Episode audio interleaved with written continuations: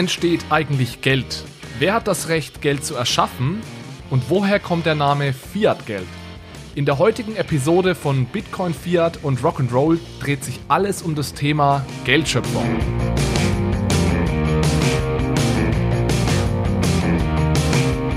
Hallo zusammen und herzlich willkommen zu einer neuen Episode von Bitcoin, Fiat und Rock'n'Roll.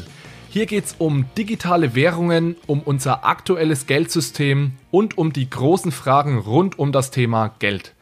Ich war Ende August auf der wichtigsten und größten akademischen Konferenz zum Thema Finanzen, dem Jahrestreffen der European Finance Association. Das Ganze hat in Carcavelos in Portugal, das ist direkt in der Nähe von Lissabon stattgefunden, an der Nova Business School, eine wirklich extrem schöne Business School direkt am Meer.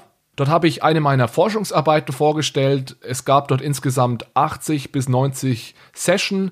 In jeder Session wurden drei Paper präsentiert. Das Ganze hat sich über drei Tage hingezogen. Was mir dabei aufgefallen ist, ist, es gab nur eine einzige Session zum Thema Bitcoin oder Blockchain. Und in dieser Session waren eigentlich auch nur zwei von drei Papern wirklich zum Thema Bitcoin und Blockchain. Das kam mir extrem wenig vor und spiegelt meiner Meinung nach auch nicht so wirklich die Stimmung wider, die in der akademischen Welt zum Thema Bitcoin oder Blockchain herrscht. Ich spreche hier vor allem immer für ja, die Finance-Welt, also äh, die akademische Welt im Bereich der Finanzen. Da habe ich persönlich den besten Überblick. Ich bin jetzt mal zurückgegangen und habe mir die letzten Jahre angesehen und zwar nicht die letzten Jahre der Konferenz, auf der ich dort in, in Portugal war, sondern ich habe mir die größte und wichtigste Konferenz der Welt für Ökonomen angesehen. Die findet jedes Jahr im Januar in den USA statt und ich habe mir dort angesehen, wie viele Paper in den vergangenen Jahren zum Thema Bitcoin, Kryptowährungen oder Blockchain präsentiert wurden. Bei dieser Konferenz halt, handelt es sich um die sogenannte ASSA bzw. die ASSA Annual Meetings.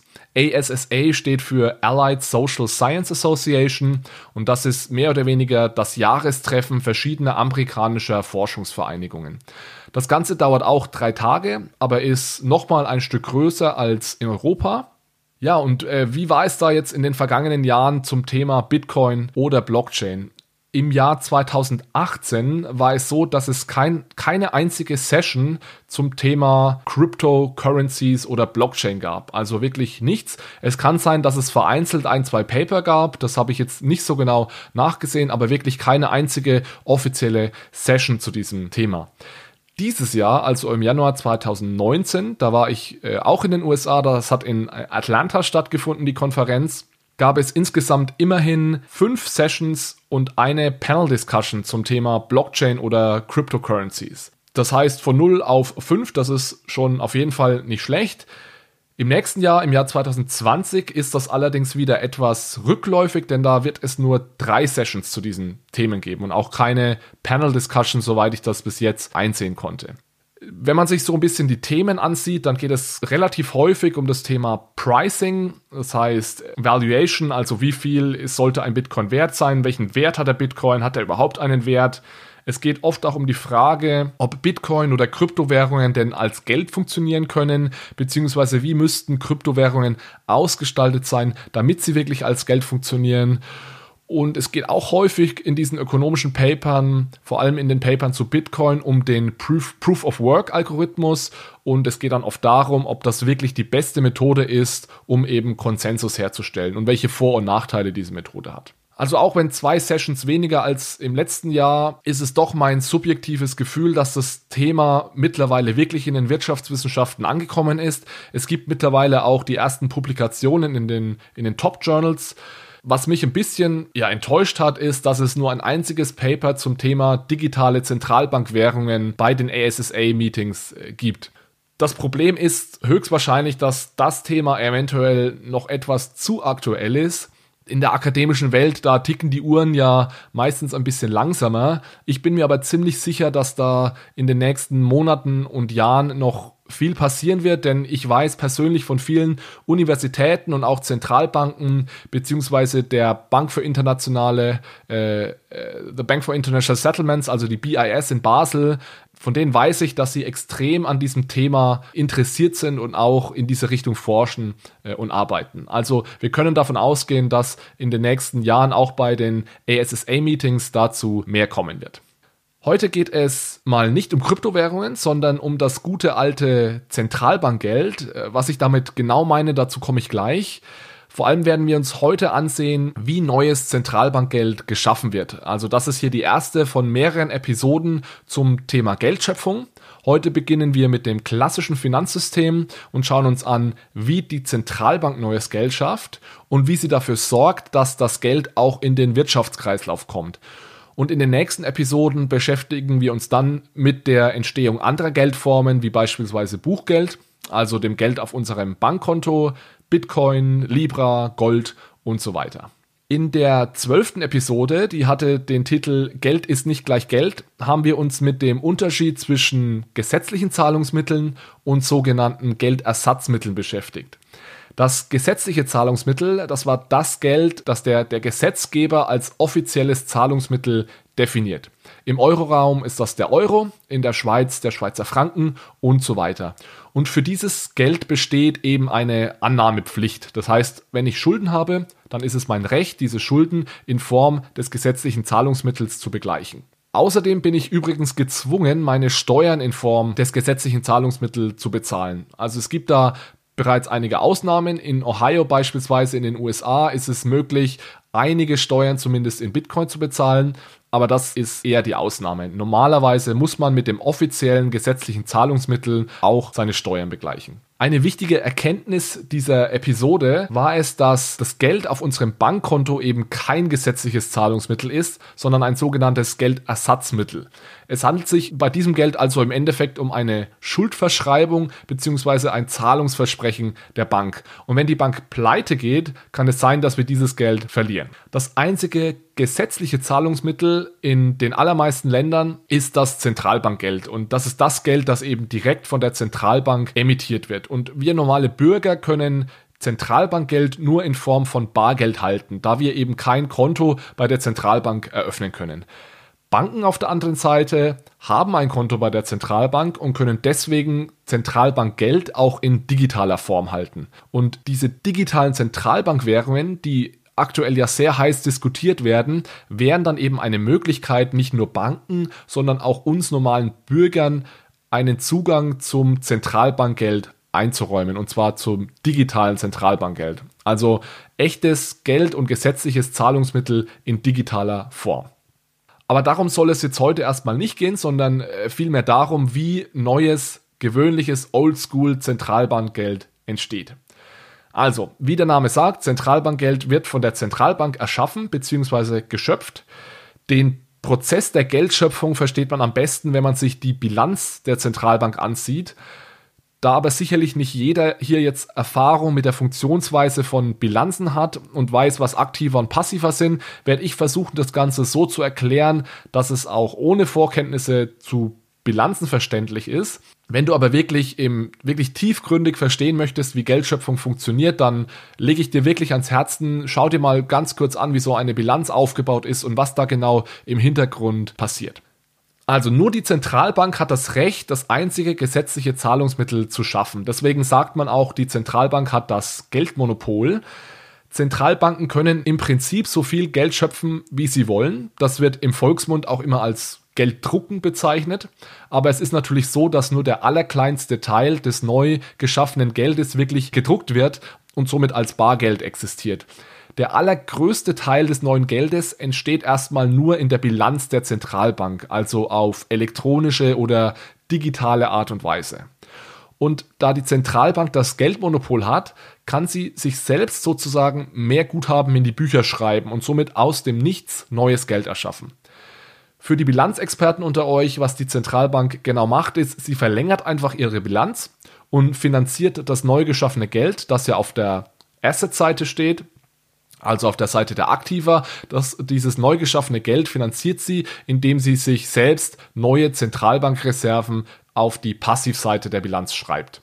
Aber wir wollen, wie gesagt, nicht zu technisch werden. Wichtig ist, dass die Zentralbank das Geld einfach aus dem Nichts erschaffen kann und dafür keine Deckung benötigt. Also zu Zeiten des Goldstandards war es ja noch so, dass immer, wenn die Zentralbank neues Geld erschaffen wollte, sich zuerst neue Geldreserven besorgen musste. Das ist heute allerdings nicht mehr der Fall. Also es ist leider deswegen auch nicht mehr möglich, dass wir mit unserem Bargeld zur Zentralbank gehen und das dort in Goldbarren tauschen können. Das Einzige, was, was wir bekommen, wenn wir zur Zentralbank gehen und beispielsweise einen 10-Euro-Schein abgeben, ist ein neuer 10-Euro-Schein. Das war's dann aber auch schon. Und da die Zentralbank Geld eben aus dem Nichts nach ihrem eigenen Gusto erschaffen kann, trägt dieses Geld auch den Namen Fiat-Geld. Fiat kommt aus dem Lateinischen und bedeutet so viel wie es werde oder es geschehe. Eventuell kennt ihr auch das, das Bibelzitat aus der Schöpfungsgeschichte Fiat Lux, also es werde Licht. Und dieser Name Fiat ist eben darin begründet, dass dieses Geld einfach entsteht und deswegen auch durch nichts gedeckt ist. Das heißt, Fiat-Geld hat keinen inneren oder keinen intrinsischen Wert. Der Materialwert eines 50-Euro-Scheins beispielsweise beläuft sich auf rund 7 Cent. Und das Gegenteil von Fiat-Geld ist dann eben das Warngeld. Das ist beispielsweise Gold oder Tabak dieses Warngeld hat nicht nur einen Tauschwert, weil es teilbar ist oder transportierbar oder knapp, sondern Warngeld hat auch einen inneren Wert oder intrinsischen Wert. Das heißt, dieses Geld wird unabhängig von seiner Funktion als Tauschmittelwert geschätzt. Tabak kann man beispielsweise rauchen, Gold kann man sich um den Hals hängen oder an den Finger stecken. Es wird auch äh, teilweise in, in der Industrie benutzt. Äh, mit Fiat-Geld lässt sich allerdings nicht allzu viel anstellen. Also man kann sich damit eine Zigarette anzünden und von mir aus auch den Hintern abwischen, aber das war's dann schon. Also unsere Wertschätzung für das Fiat-Geld kommt in erster Linie daher, dass wir wissen, beziehungsweise dass wir davon ausgehen, dass andere Leute dieses Geld auch wertschätzen und akzeptieren es hilft natürlich darüber hinaus auch, dass der Gesetzgeber gleichzeitig dieses Geld als gesetzliches Zahlungsmittel definiert und, und wir deswegen gezwungen sind, mit diesem Geld auch unsere Steuern zu bezahlen. Aber der springende Punkt ist und bleibt diese gegenseitige Akzeptanz des Geldes. Ohne diese gegenseitige Akzeptanz würde das Geld nicht funktionieren. So, und jetzt stellen sich in meinen Augen noch zwei interessante Fragen. Die erste Frage, nach welchen Kriterien entscheidet denn die Zentralbank, wann und wie viel neues Geld in den Umlauf kommen soll? Und zweitens, wie bringt sie denn das neue Geld genau unter die Leute? Also es ist ja schön und gut, dass die Zentralbank ihre eigene Bilanz verlängern kann und äh, neues Geld schaffen kann, aber das bringt ja nur etwas, wenn sie dieses Geld auch in den Bilanzen anderer Wirtschaftsteilnehmer unterbringt. Also am besten sollte das in unserer Bilanz, das heißt auf unserem Konto oder in unserem Portemonnaie irgendwann mal auftauchen, dieses Geld. Die Antwort auf die, auf die erste Frage, nämlich nach welchen Kriterien Zentralbanken entscheiden, wie viel neues Geld geschaffen werden soll, äh, das unterscheidet sich unter den Zentralbanken, aber im Endeffekt hat jede Zentralbank ein offizielles Ziel. Das wird auch normalerweise offen kommuniziert und das versucht man mit aller Macht zu erreichen, dieses Ziel. Normalerweise ist es das Hauptziel der Zentralbank, die Preisstabilität aufrechtzuerhalten. Das heißt, man möchte eine stabile und niedrige Inflation. Preisstabilität ist witzigerweise nicht als Inflation von 0% definiert, sondern als eine niedrige positive Inflationsrate, normalerweise zwischen 0 und 2%. Die EZB definiert Preisstabilität beispielsweise als eine Inflationsrate von nahe, aber unter 2% im Jahr. Für die Schweizer Nationalbank bedeutet Preisstabilität eine Inflationsrate zwischen 0 und 2 Prozent. Und die amerikanische Zentralbank, die Federal Reserve, definiert Preisstabilität als Inflationsrate von 2 Prozent. Die Fed ist ein kleiner Spezialfall, denn sie hat noch ein zweites Hauptziel und zwar eine möglichst hohe Beschäftigungsquote, also möglichst wenig Arbeitslosigkeit. Das heißt, im Vergleich zur EZB und zur Schweizer Nationalbank muss die Fed versuchen, zwei Ziele zu erreichen, was natürlich manchmal zu Konflikten führen kann, da eine gewisse geldpolitische Maßnahme eventuell nur einem der beiden Ziele zuträglich ist. Okay, wenn die Zentralbank jetzt entschieden hat, dass sie die Geldmenge erhöhen möchte, wie bringt sie das neue Geld dann unter die Menschen? Ich glaube, das ist genau ein Punkt, an dem das größte Missverständnis darüber herrscht, wie so eine Zentralbank bzw. Geldpolitik eigentlich im Detail funktionieren. Die Zentralbank druckt nämlich kein Geld und verteilt es dann unter den Wirtschaftsteilnehmern, sondern die Zentralbank verleiht Zentralbankgeld an die Banken. Und es ist dann die Aufgabe der Banken, dieses Geld an die normalen, an die Privatwirtschaft äh, weiterzugeben. Banken müssen, um sich Geld von der Zentralbank zu leihen, natürlich einen Zins bezahlen. Dieser Zins wird als Leitzins bezeichnet. Also wenn es darum geht, dass Zentralbanken Zinsen senkt oder Zinsen erhöht, dann ist immer dieser Leitzins gemeint. In der Eurozone findet einmal in der Woche eine Auktion statt, bei der sich Banken für zwei Wochen Geld von der EZB zu diesem Leitzins leihen können. Wenn die EZB jetzt also die Geldmenge erhöhen möchte, dann druckt sie kein neues Geld und verteilt es, sondern sie senkt den Leitzins. Und das führt dazu, dass die Banken sich dann mehr Geld leihen. Denn der Leitzins ist nichts anderes als der Preis des Geldes. Und wenn der Preis sinkt, dann wird eben mehr von einer Sache nachgefragt. Und das ist beim Geld genauso wie bei allen anderen Gütern. Also das ist ganz simple Ökonomik aus Angebot und Nachfrage. Aktuell ist der Preis des Geldes bzw. der Leitzins bei 0%. Das heißt, Banken können sich im Endeffekt kostenlos bzw. zinsfrei Geld von der Zentralbank leihen. Trotzdem ist es so, dass es die EZB nicht schafft, die Inflation nach oben zu drücken. Also der Zins wurde immer weiter gesenkt, immer weiter gesenkt, war dann bei 0% und die Inflation war trotzdem noch nicht da. Also was tut man in so einer Situation, um die Geldmenge weiter zu erhöhen und um somit irgendwie äh, Inflation wieder anzufachen. Die Antwort der EZB oder auch der, der Federal Reserve und anderer Zentralbanken waren sogenannte unkonventionelle Methoden, also unkonventionelle Geldpolitik konzentriere mich jetzt mal auf den Fall der, der EZB, äh, der Eurozone. Da gab es zwei große geldpolitischen Instrumente, die da eingesetzt wurden. Das waren einmal die sogenannten Long-Term Refinancing Operations und äh, zusätzlich dann noch das sogenannte Quantitative Easing. So, das hört sich jetzt gefährlich an. Es ist aber eigentlich relativ simpel. Die sogenannten Long-Term Refinancing Operations, auch LTROs genannt, da ging es einfach darum, dass man den Banken nicht mehr nur für zwei Wochen Geld geliehen hat, sondern über mehrere Monate oder sogar Jahre. Also Banken konnten sich über einen längeren Zeitraum Geld von der EZB leihen und sozusagen ja ihre ihre Refinanzierungsseite in, ihrem, in, ihrem, in ihrer Bilanz stabiler gestalten. Und das haben Banken auch äh, wirklich sehr stark wahrgenommen. Das war Ende 2011 und Anfang 2012 bereits ähm, in der Eurozone. Da wurde sehr, sehr viel dieser LTROs nachgefragt. Das hat aber auch nicht so wirklich was gebracht. Also die Inflation ist immer noch nicht angestiegen und deswegen hat man dann im März 2015 begonnen, Staatsanleihen zu kaufen. Also die EZB hat den Banken nicht mehr Geld geliehen, sondern sie hat den Banken Wertpapiere abgekauft und somit den Banken eben ja Zentralbankgeld in die Hand gedrückt, kann man fast sagen. Also das hat im März 2015 begonnen und ist jetzt im Dezember 2018 ausgelaufen. Und aktuell laufen die Diskussionen, ob man das wieder äh, beginnen sollte, dieses QE, denn es hat, wie ihr sicherlich wisst, immer noch nicht funktioniert, dass man diese, dass man die Inflation äh, angefacht hat. Also beide diese Methoden haben dazu geführt, dass die Banken in Geld schwimmen, aber sie haben die Inflation nicht erhöht. Also die Banken wissen mittlerweile gar nicht mehr, wohin mit dem Geld. Das, Im Endeffekt parken sie es wieder zurück äh, bei der EZB und diese wöchentlichen Auktionen zum zum Leitzins, die eigentlich normalerweise das, das Hauptmittel sind für Banken, wie sie an Zentralbankgeld kommen, die werden mittlerweile äh, kaum noch benutzt, weil die Banken mehr oder weniger in Liquidität ertrinken.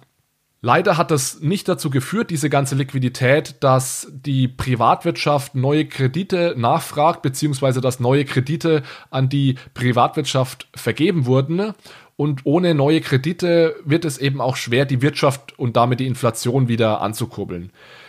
Die Gründe dafür sind vielschichtig und tiefgründig und dazu könnten wir sicherlich mehrere äh, eigenständige Episoden machen. Es gibt da sowohl angebotsseitige als auch nachfrageseitige Gründe. Also es beispielsweise wird ab und zu das Argument gebracht, dass Banken durch die sehr strenge Bankenregulierung eingeschränkt sind und eben nicht so viele Kredite vergeben können, wie sie eventuell gerne möchten. Auf der anderen Seite, und das betrifft jetzt dann mehr die Nachfrageseite, wird gesagt, dass Privatunternehmen eben keine Kredite nachfragen, weil sie stattdessen lieber entschulden bzw. sparen. Also sie wollen kein Geld ausgeben. Fest steht, dass die EZB enorme Probleme hat, die Inflation anzukurbeln, obwohl die Zinsen auf einem historischen Tiefstand sind und zusätzlich eben enorm viel Liquidität durch diese unkonventionellen Methoden in den Markt gepumpt wird. So viel mal zum Zentralbankgeld und jetzt sind wir am Ende trotzdem so ein bisschen abgeschweift zur aktuellen Geldpolitik, aber ich denke, das ist gerade aktuell ein extrem interessantes Thema. Lasst mich vielleicht nochmal die wichtigsten Punkte der heutigen Episode zusammenfassen. Also Zentralbankgeld ist die einzige Geldform, die vom Staat als gesetzliches Zahlungsmittel anerkannt ist. Alles andere oder alle anderen Geldformen sind in den Augen des Staates nur Geldersatzmittel.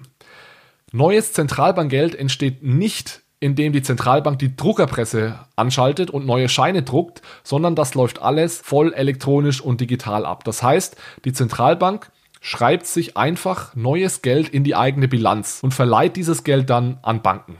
Den Zins, den die Banken dafür zahlen müssen, nennt sich Leitzins und wenn die Zentralbank mehr Geld in Umlauf bringen möchte, dann senkt sie diesen Leitzins ab und das führt dazu, dass Banken sich mehr Geld leihen.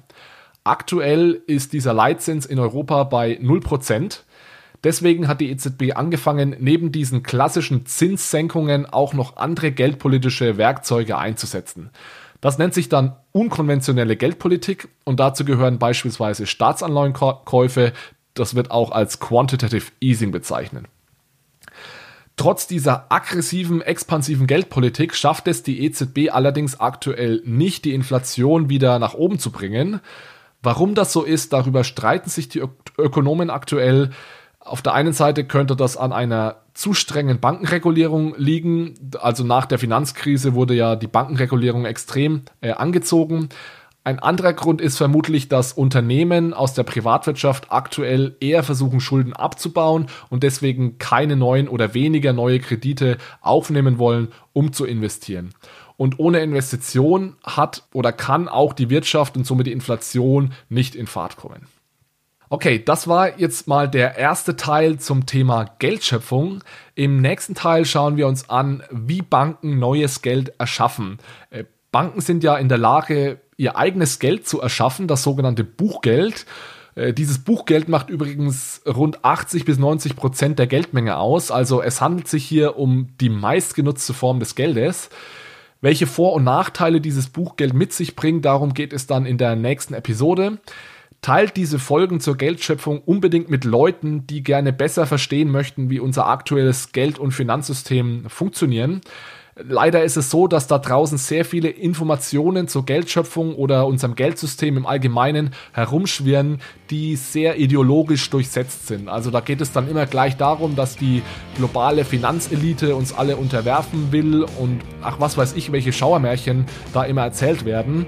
Hier in diesem Podcast gibt es das Ganze dann aus möglichst objektiver Sicht. Also dann kann sich jeder selbst eine Meinung zu diesem Thema bilden. Alles klar. Vielen Dank fürs Zuhören. Vielen Dank für eine gute Bewertung bei, in der Apple Podcast App und dann sehen wir uns beim nächsten Mal hier bei Bitcoin, Fiat und Rock'n'Roll. Bis dahin. Ciao, ciao.